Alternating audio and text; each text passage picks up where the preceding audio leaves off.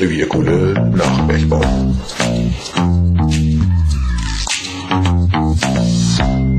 Sie gehörten zum Ruhrgebiet wie Kohle und Stahl und arbeiteten zu Tausenden an der Seite der Bergleute. Trotzdem sind sie fast schon in Vergessenheit geraten. Die Rede ist von den Grubenpferden. Sie erleichterten den Kohleschleppern zu Beginn der Industrialisierung die schwere Arbeit unter Tage, da es noch keine Grubenloks gab. Ihre Aufgabe war es unter anderem, die mit Kohle beladenen Förderwagen zum Füllort zu ziehen. Über Tage halfen sie, die Kohle zu verschiedenen Umladestellen zu bringen. Mit Pferdefuhrwerken wurde die Kohle vom Landabsatz dann zu den Kunden gebracht. Über die Arbeits- und Lebensbedingungen dieser stolzen Tiere soll im Folgenden die Rede sein.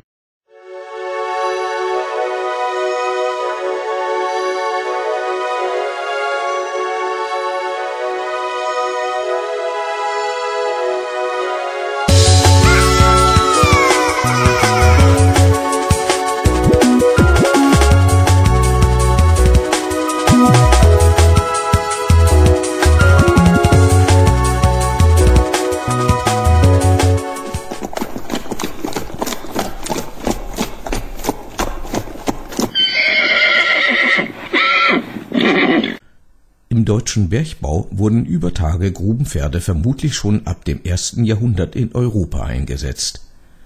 Um den Tieren das Schleppen zu erleichtern, verwendete man bis in die 60er Jahre ein Kumt, an den die Pferde angeschirrt wurden. Es handelt sich dabei um einen steifen und gepolsterten Ring mit Ringsegmenten. Es wurde dem Pferd um den Hals gelegt und erlaubte es, die Zugkraft durch eine der Tierart entsprechende Gestaltung sinnvoll auf Brustkorb, Schultern und Widerrist zu verteilen. Dadurch wurde die Zugkraft im vollen Umfang genutzt und schonte gleichzeitig das Pferd. Damit es nicht zu Druckstellen kam, musste das Kumt immer wieder neu angepasst werden. Um das 14. Jahrhundert herum hatte sich das Kumt in Mitteleuropa durchgesetzt. Auch der Zugochse wurde durch das Pferd zurückgedrängt. Im deutschsprachigen Untertagebergbau wurden bis Mitte des 19. Jahrhunderts die Transporte von Material, Geziehe und Kohlen ausschließlich von Menschen, den sogenannten Schleppern, vorgenommen. Mit steigendem Absatz aufgrund der Industrialisierung bestand die Notwendigkeit, mehr und schneller die Kohle zu fördern und auch schneller zum Schacht zu transportieren. Daher spannte man Pferde vor die Grubenhunde, um diese dann mit bis zu zehn Förderwagen, die auf Schienen fuhren, zum Schacht ziehen zu lassen. Das ermöglichte die Ersetzung von rund 15.000 Schleppern. Die ersten Grubenpferde wurden 1790 auf englischen Zechen unter Tage eingesetzt. In Deutschland wurden die ersten Grubenpferde 1835 auf der Zeche Helene Amali in Essen eingesetzt.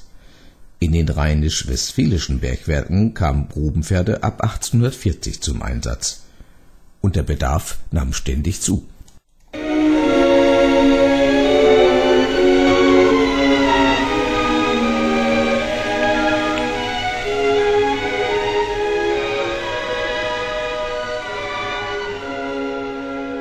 So wuchs dieser allein auf der Zeche Dahlbusch in Gelsenkirchen in acht Jahren auf 100 Tiere im Jahre 1878 an. Hatte man bis dahin die Pferde nach jeder Schicht mit Hilfe eines speziellen Netzes mit Transportschlingen in den Schacht hinunter und wieder hinauf transportiert, so ging man aufgrund der länger werdenden Strecken ab 1880 dazu über, für die Pferde unter Tage Stallungen zu bauen. Die Tiere sahen oft nur alle paar Jahre Sonnenlicht und eine Wiese. Am Ende ihrer Laufbahn bekamen sie auf einem zum Bergwerk gehörenden Kotten ihr Gnadenbrot oder wurden erschossen. Vor der ersten Schicht wurden die Tiere gestriegelt, eingeschirrt und für die Strecke vorbereitet. Meistens erkannten die mich frühmorgens schon am Gang und wieherten mir entgegen. Wir bildeten in der Strecke oft ein Gespann. Dementsprechend stark war mit der Zeit auch die emotionale Bindung zu den Tieren. Vom guten Zustand der Pferde konnte sich jederzeit auch der Veterinärmediziner überzeugen. Bis 1904 stieg die Anzahl der eingesetzten Pferde im Saarbergbau auf 1660 Tiere und 1913 waren es im Oberbergamtsbezirk Dortmund bereits 11.788 Pferde. Um diese Zeit wurden hauptsächlich Islandponys unter Tage eingesetzt, weil die Firstenhöhe oft nicht höher als zwei Meter war. Kleine Ponys konnte man daher auch gut in niedrigen Strecken einsetzen. Und sie hatten weitere Vorzüge. Sie waren gutmütig, hatten ein ruhiges Temperament und einen guten Knochenbau mit tief geschlossenem Rumpf.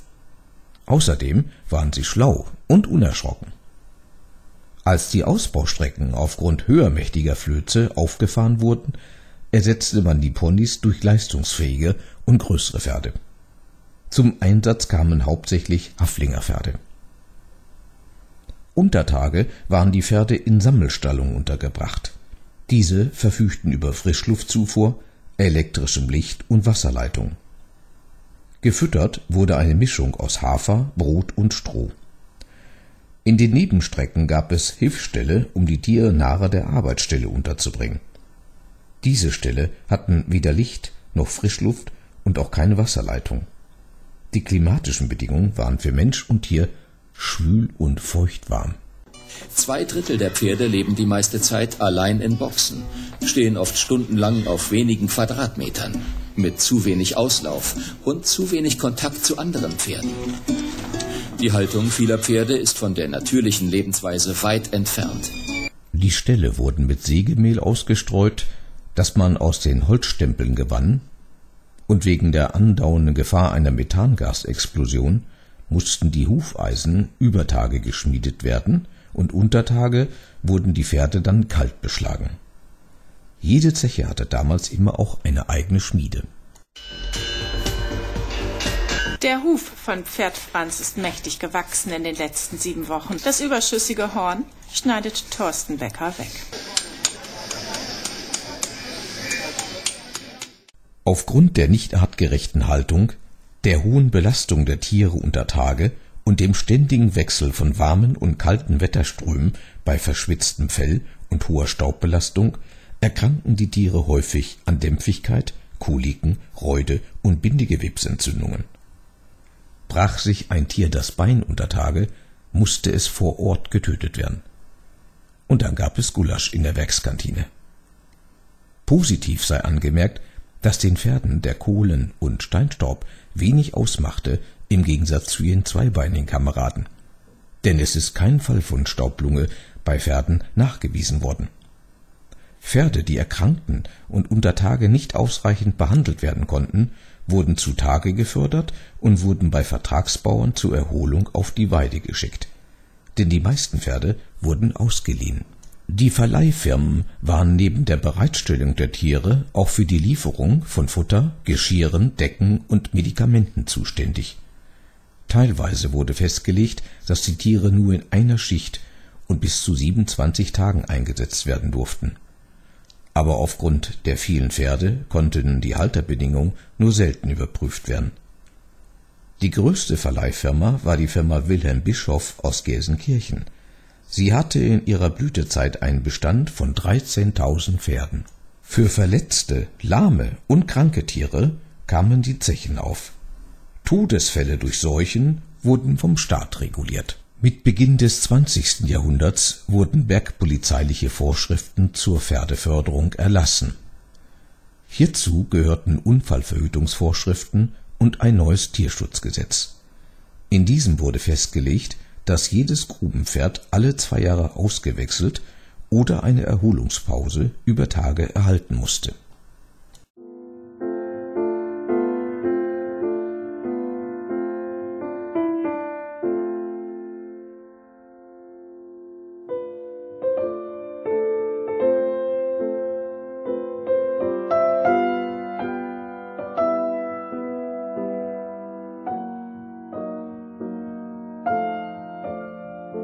an die Niederrheinische Bergwerksaktiengesellschaft Neukirchen. Betrifft, Verwendung von Einhufern unter Tage Bis zu einer endgültigen Regelung nach § 4 Tierschutzgesetz vom 24. November 1933 bin ich durch das Oberbergamt in Dortmund ermächtigt, diese Genehmigung selbstständig zu erteilen. Ich habe mich über die Anzahl, die Unterbringung, die Wartung, Verpflegung und Überwachung durch Tierärzte sowie über die Dauer der Beschäftigung unterrichtet. Ferner habe ich mich über den Zustand der Bewetterung in den Ställen und der Förderbahnen informiert.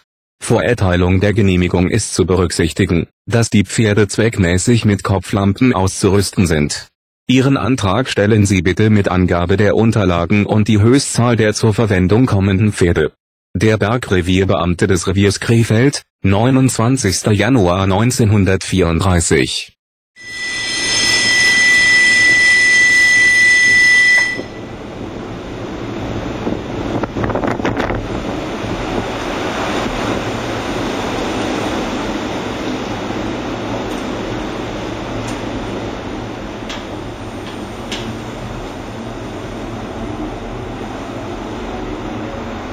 untertägigen Arbeitsbedingungen waren für Mensch und Tier mehr oder weniger gleich schlecht.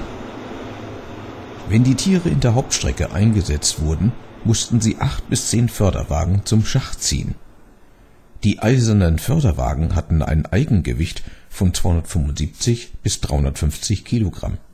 Hinzu kam noch die beladene Kohle, die oft mehr als 500 Kilogramm pro Förderwagen betrug.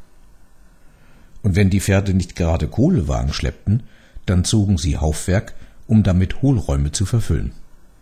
Ebenso brachten sie Holzstempel und Maschinen zu ihrem Einsatzort. Die Behandlung der Tiere war zu Beginn des 19. Jahrhunderts ebenfalls sehr schlecht, denn die Pferde standen in der Zechenhierarchie ganz unten. Die Tiere wurden nicht als Lebewesen mit Gefühlen, sondern als lebende Maschinen angesehen, die man maßlos drangsalierte. Der Bergarbeiterdichter Heinrich Kämpchen hat dies in einem Gedicht bezeugt.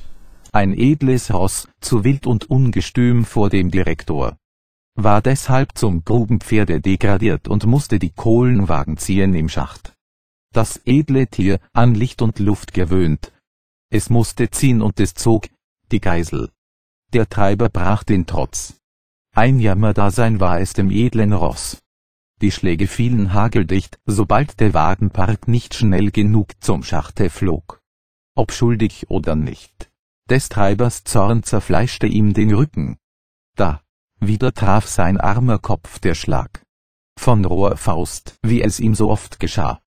Zerriss die Stränge es und stürmte fort. Durchs Streckendunkel. War es Wut, Verzweiflung, Freiheitsdrang. Wer kündet's, doch seiner Qualen Ende war's. Man fand es, den Kopf zerschellt, in einem Wassertümpel. Ein Pferd nur, bar. So viele Worte hör ich Leser sprechen. Ja, nur ein Pferd. Ihr habt mich nicht verstanden. Zu Beginn der 40er Jahre begann die Mechanisierung und Automatisierung auch unter Tage.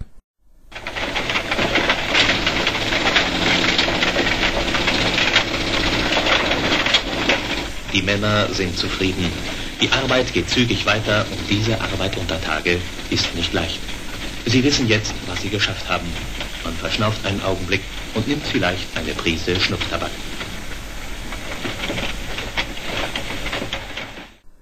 Nach und nach wurden die Grubenpferde durch Gurtförderbänder und Elektroloks bis 1967 ersetzt. Nach zwölf Jahren Maloche unter Tage zieht das letzte Grubenpferd Tobias nur noch selten Kuhn-Loren zum Schacht. Vielmehr lässt sich der Wallach in seinem unterirdischen Stall von den Bergleuten mit Butterbroten, Kartoffelschalen und geschälten Apfelsinen verwöhnen. Zu den Hochzeiten waren in den Bergwerken Nordrhein-Westfalen mehr als 8000 Pferde im Einsatz.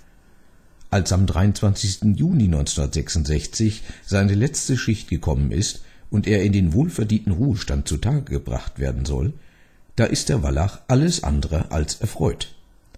Am Förderkorb reißt sich Tobias los und galoppiert ortskundig zu seinem Stall zurück. Nun mit ganz viel Zuspruch gelang es Steiger Heinrich Ravas, das Tier in eine Kiste zu locken, um es zu Tage zu fördern. Tobias, das offiziell letzte Grubenpferd, der Zeche General Blumenthal, verbrachte seinen Lebensabend bis 1970 auf einem Bergmannskotten in Recklinghausen. An dieses tapfere Pferd erinnert eine Plastik im Deutschen Bergbaumuseum in Bochum. Zwei Monate später ging das letzte Grubenpferd der Zeche Lothringen in Bochum, der Schimmel Seppel, in Rente. Aber auch an Alex, das letzte Grubenpferd auf der Zeche Hugo 258 in Gelsenkirchen, erinnert heute noch ein Gedenkstein am ehemaligen Zechenbahn Bahnwarterhäuschen auf der Hörster Straße in Gelsenkirchen-Bur.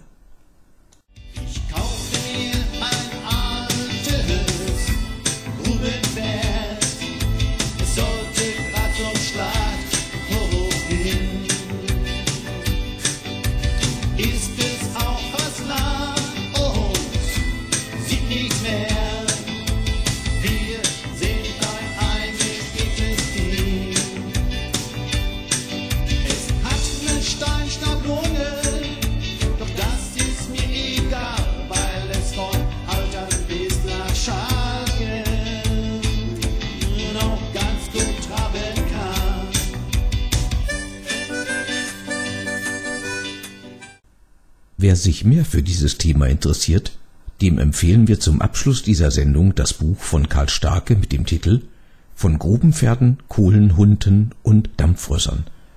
Es ist 2006 im Kilian Verlag erschienen. Und wer es gerne etwas greifbarer möchte, dem empfehlen wir, das Westfälische Pferdemuseum in Münster zu besuchen. Dort erfährt man, wie klug Pferde sind, wie viel Schlaf sie benötigen, wo und wofür sie überall eingesetzt wurden.